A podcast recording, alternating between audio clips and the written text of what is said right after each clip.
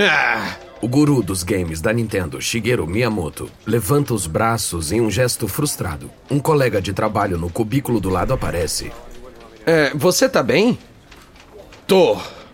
Bom. Não, não tô. O colega não se surpreende. Ele tem escutado Miyamoto se lamentar há vários dias.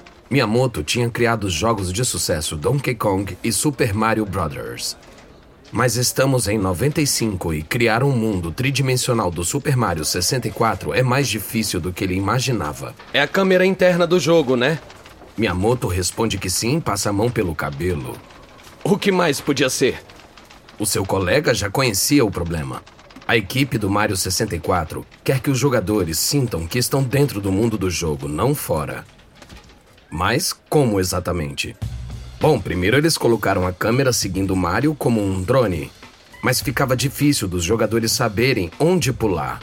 Então, a câmera seguia Mario diretamente da parte de trás, mas então os jogadores só viam suas costas.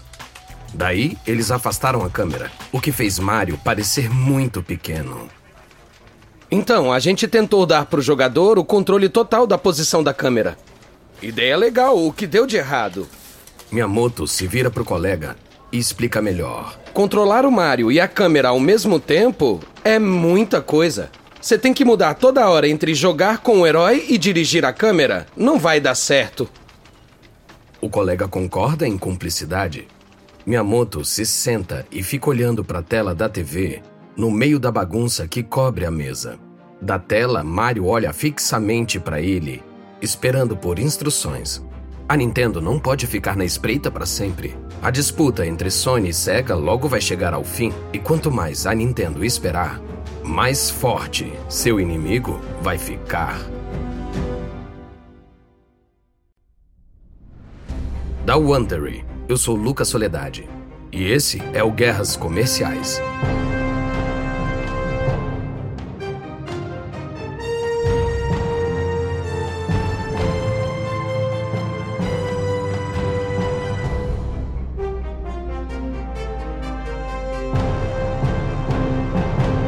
Nosso último episódio, a SEGA tinha triunfantemente anunciado seu console Saturn mais cedo do que o esperado, mas depois, BUM! O PlayStation da Sony foi lançado. E o contra-ataque forçou a SEGA a cortar seu preço em quase 30%. O PlayStation decolou. Você está escutando o episódio 5 de uma série de seis partes, O Gigante Adormecido. Estamos em 95 e já se passaram dois anos desde que a líder do mercado Nintendo anunciou um novo projeto. E o console permaneceu num completo mistério desde então. Os jogadores estão ficando impacientes e Miyamoto se sente pressionado. Ele sabe que tem que lançar um jogo tão viciante que consiga impedir o avanço do PlayStation. Miyamoto também sabe que tem que resolver o problema. E ele sabe que o futuro da Nintendo depende disso. O guru dos jogos da Nintendo, Shigeru Miyamoto, tá suando a camisa. Todas as maravilhas 3D do novo jogo do Mario, o Super Mario 64, não vão dar em nada se a câmera não estiver no lugar certo. Mas o presidente da Nintendo, Hiroshi Yamauchi, não está nem um pouco preocupado. A Nintendo tá vendendo muitos jogos pro Super Nintendo e pro console portátil Game Boy. Sem falar que tem uma reserva de 3 bilhões de dólares no banco. Com uma armadura dessa, a Nintendo não vai ficar de fora. Yamashi não vê necessidade de ter pressa. Afinal de contas, o Mega Drive tinha sido lançado dois anos antes do Super Nintendo e, mesmo assim, a SEGA perdeu a batalha. Yamashi também não se preocupa com PlayStation. A Sony tem centenas de jogos, mas Yamashi considera eles de baixa qualidade. Deixem que a Sony e a SEGA fiquem se estapeando pelo segundo lugar no pódio. Seguro de que quando o Nintendo 64 for lançado, Yamashi vai definir o futuro 3D dos videogames. No meio tempo, a equipe de marketing da Nintendo adota a estratégia de espalhar medo, incerteza e dúvidas sobre os concorrentes. A mensagem, repetida inúmeras vezes, é: Por que comprar o Chevrolet da Sony se você pode ter o Cadillac da Nintendo pelo mesmo preço depois? Também surgem rumores de que o novo console da Nintendo pode aparecer nas lojas a qualquer momento. A mensagem nas entrelinhas é simples: guardem o dinheiro e esperem. Mas nos bastidores, O Nintendo 64 tá passando por sérios problemas. E não é só com a câmera. A Nintendo, líder mundial dos videogames, uniu forças com a Silicon Graphics, a líder mundial em computação visual, para lançar os jogos tridimensionais mais realistas e impressionantes como o mundo nunca viu. Projeto Realidade. Começou bem quando a Nintendo trouxe à Califórnia a Silicon Graphics para criar seu novo console. A reputação da Silicon Graphics em computação gráfica é inigualável. São responsáveis pelos efeitos especiais mais impactantes de Hollywood, como Jurassic Park e o Exterminador do Futuro. Agora, a Silicon Graphics está usando sua experiência para dar para o Nintendo 64 o visual 3D mais avançado que qualquer outro console. Mas quando os protótipos finalmente chegam à sede da Nintendo, os resultados decepcionam. Os chips mostram imagens mais agradáveis que as do PlayStation, mas os gráficos são lentos demais para os games. O jogador dava um comando e tinha que esperar até que os gráficos respondessem na tela. Consertar isso levou a mais atrasos. E também tem um controle. Produziram dezenas de protótipos, mas nenhum deles conseguia fazer os personagens se mexerem em três dimensões. A ideia mais recente tinha sido fazer o controle do Nintendo 64 como um sensor de movimento no pulso. Então, numa grande sala sem janelas na sede da Nintendo em Kyoto, a empresa está testando o novo controle com uma dezena de adultos e crianças. O responsável pelo teste chama o grupo para ouvir a explicação. Bom dia a todos, bom dia. Obrigado por terem vindo hoje. A gente chamou vocês para serem os primeiros a testar o nosso novo controle, então, por favor, Coloquem o aparelho no pulso como usariam um relógio de pulso. Como vocês podem ver, o Mario está na TV, na frente de vocês. Para ele se mexer, vocês têm que mexer o pulso para qualquer direção.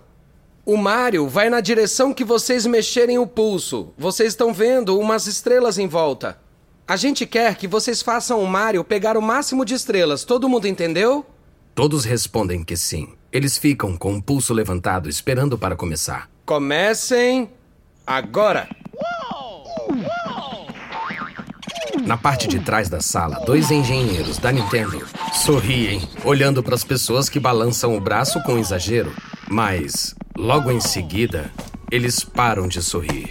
Fica claro que os jogadores estão com dificuldades. Eles mexem o pulso, mas soltam exclamações de decepção. As crianças estão a ponto de chorar. Um menino de 7 anos grita: Eu não consigo, não funciona. E outro fala: Não é justo, eu quero jogar, mas não tá funcionando. Nas telas, os Marios estão perdidos, parecendo zumbis querendo passar pela parede, andando em círculos, pulando aleatoriamente como se o Mario estivesse sob efeito de drogas alucinógenas.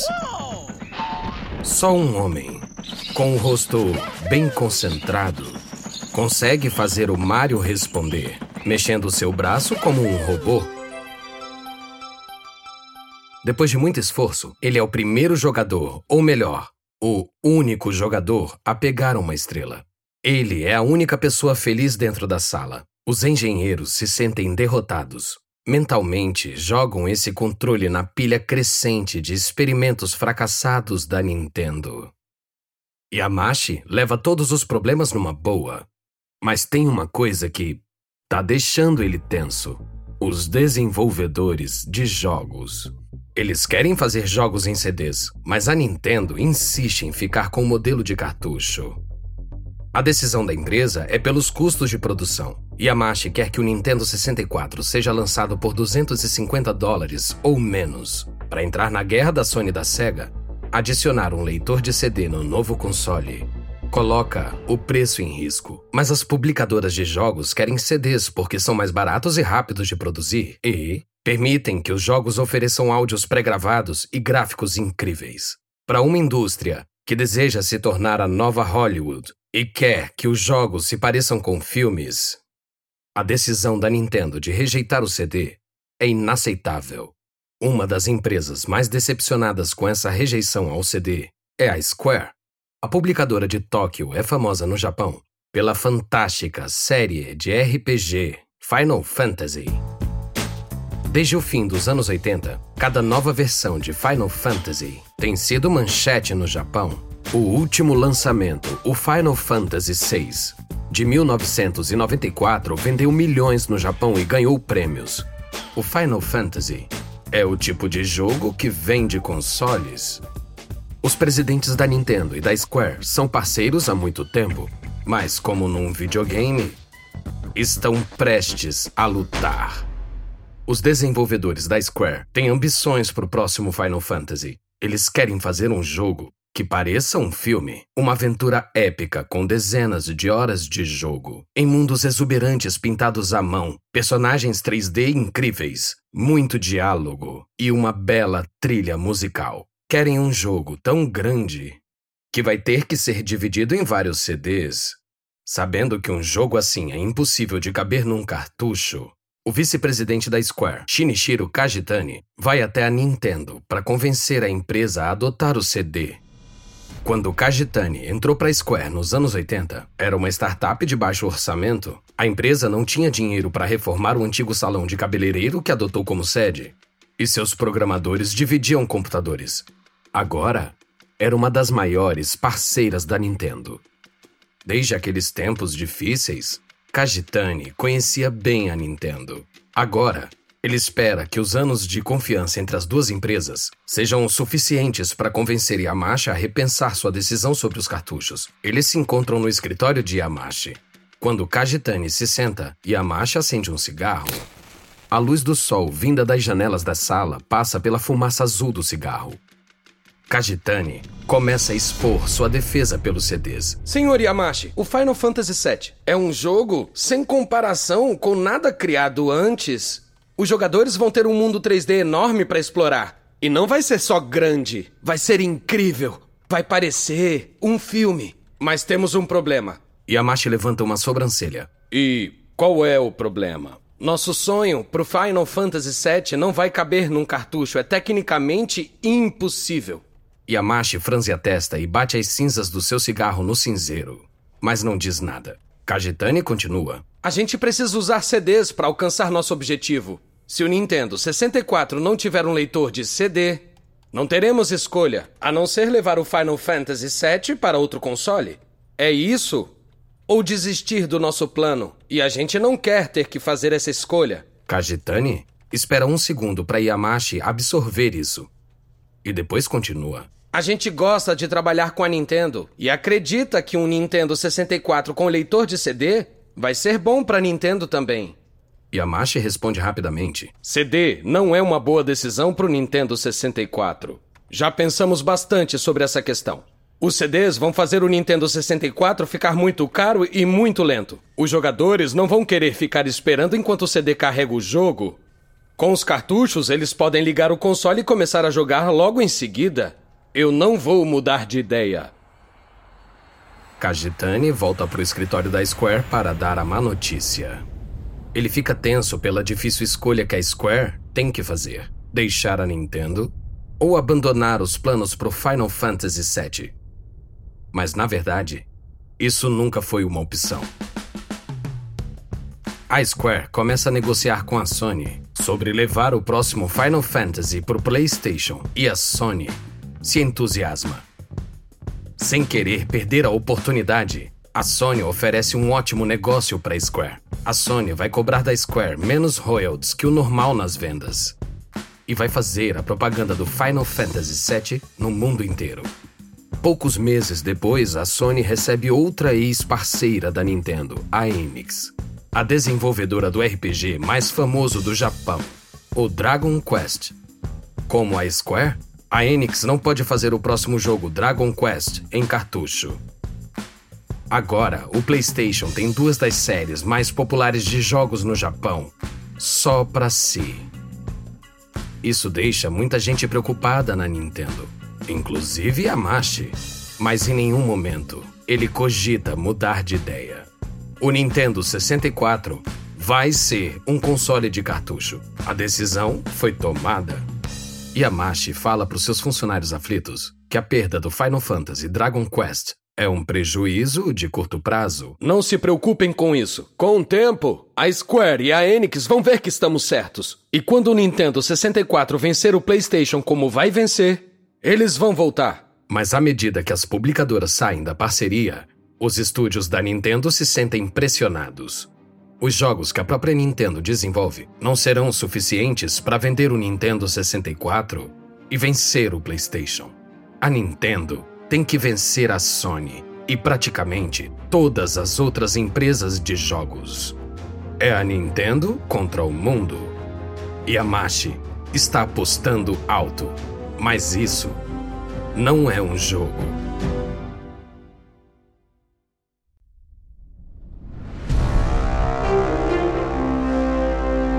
Depois de anos de promessas, hoje é o dia que o Nintendo 64 vai se revelar para o mundo.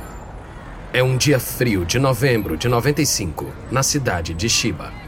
Centenas de crianças que aparentemente não sentem frio estão esperando do lado de fora do centro de convenções, na cidade ao sudeste da Baía de Tóquio. Ali vai acontecer a apresentação anual dos produtos Nintendo. Em poucos minutos, as crianças vão poder testar os produtos. E esse ano tem um produto especial que elas querem ver: o console do Nintendo 64. Mas antes que elas entrem, Yamashi tem que terminar seu discurso para a coletiva de imprensa e lojistas. Como as crianças do lado de fora, a plateia de Yamashi só pensa no Nintendo 64. Primeiro, Yamashi conta sobre um lançamento para o Game Boy, um jogo chamado Pokémon. Ninguém tinha ouvido falar e começam a ficar impacientes. Então, Yamashi continua e fala sobre a superioridade dos gráficos 3D do Nintendo 64 e de seus processadores super rápidos. Mas o que realmente ele quer falar é: o PlayStation é inferior e os CDs são uma moda passageira. O Nintendo 64, esse sim é para valer. É só colocar a fita e jogar a melhor jogabilidade do mundo.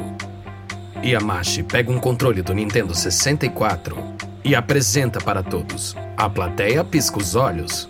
Trata-se de um objeto estranho, com três pontas e um joystick na ponta do meio. O objetivo básico dos videogames é oferecer alguma coisa que os jogadores nunca tiveram. E é isso que eles vão ter com o Nintendo 64 e esse controle. A plateia tenta imaginar como os jogadores vão segurar aquele estranho controle. Yamashi continua falando. Estão vendo esse joystick no controle? É para controle 3D. Ele permite que os jogadores tenham um controle mais realístico em jogos de esporte como o futebol. Dá para sentir a diferença. E então, Yamashi finalmente, finalmente responde à grande questão. O Nintendo 64 vai ser vendido no ano que vem no Japão e América do Norte. A Europa vai ter que esperar até o ano seguinte, o ano de 97. Para finalizar, eu queria falar para vocês por que o público teve que esperar pelo Nintendo 64. A gente queria dominar o mercado? Queria proteger nossa fatia de mercado? Não, não foi isso. A gente está lançando o Nintendo 64 para salvar a indústria dos jogos. Yamashi fala de como a indústria está cometendo os mesmos erros que levaram a Atari ao fracasso. Ele garante que os consumidores vão abandonar os games se os competidores encherem o mercado com jogos chatos e previsíveis. Isso mesmo. Ele fala do PlayStation como uma ameaça à existência da indústria. E a Nintendo? Ora, a Nintendo é a resposta. A gente está lançando o Nintendo 64 para os jogadores não abandonarem o mercado, para garantir que o mundo dos games tenha futuro. Se as parcerias desfeitas com as publicadoras deixaram Yamashi menos confiante, ele jamais demonstrou no evento.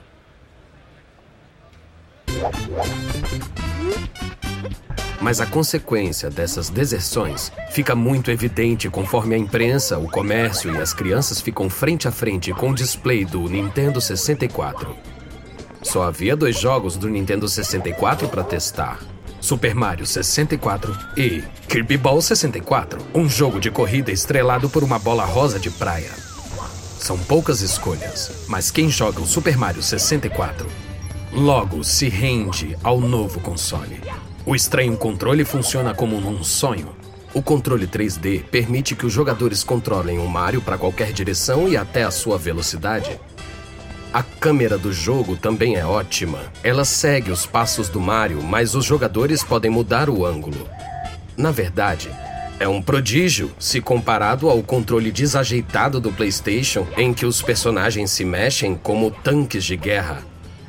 O personagem tem que parar para poder virar e acelerar. Já o Super Mario parece que sempre existiu no mundo 3D. Entre as pessoas que estão testando o Nintendo 64 se encontra um funcionário da Sony. Ele volta para o escritório da Sony desanimado. O visionário do PlayStation, Ken Kutaragi, o vê e corre até ele. E aí, como foi? Como é que é o Nintendo 64? O funcionário gagueja. Ele é. Ele é incrível. O controle é estranho, mas é muito funcional. Os personagens em 3D se mexem sem esforço. O Super Mario 64 também é incrível, parece ótimo. Eu não lembro de nenhum outro game 3D com uma jogabilidade tão boa. Era isso que Kutaragi mais temia. Droga. Acho que a Nintendo indo à falência ficou só na minha imaginação. Na imprensa, só se vêem elogios ao Super Mario 64, ao Nintendo 64 e seu controle inovador. Depois de anos à margem da guerra entre os consoles de última geração, a Nintendo finalmente está pronta para a batalha. A Guerra Fria de cinco anos entre a Nintendo e a Sony está prestes a esquentar. No próximo episódio, Sony e Nintendo se enfrentam na batalha multibilionária que vai definir o futuro dos videogames. E no mundo real, só uma delas pode vencer. Esperamos que tenha gostado desse episódio de Guerras Comerciais. Esse é o quinto episódio da série Nintendo contra Sony. E uma nota rápida sobre as conversas que você ouviu. A gente não sabe exatamente o que foi dito, mas este diálogo é baseado nas nossas melhores pesquisas. Esta série de guerras comerciais foi originalmente apresentada por David Brown. O apresentador dessa versão é Lucas Soledade. Tristan Donovan escreveu essa história. Ele é o autor de Replay, The History of Video Games. Karen Lowe é nossa produtora sênior e editora, produzida por Jenny Lauer. Design de som original por Bay Area Sound. Nosso produtor executivo é Marshall Lowe, criado por Hernan Lopes para Wondering.